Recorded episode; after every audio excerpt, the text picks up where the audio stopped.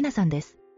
池田さんは2019年5月から6月にかけて、自身の娘である小鳥ちゃん当時2歳に十分な食事を与えず衰弱させ、結果として亡くなってしまったとされています。え、2歳の子供にご飯をちゃんとあげないなんて、それはどういうことなの？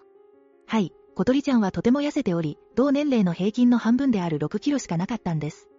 さらに、彼女の体にはあざやタバコを押し付けられた跡もありました。それは、大人がやったんだよねその可能性が高いですね。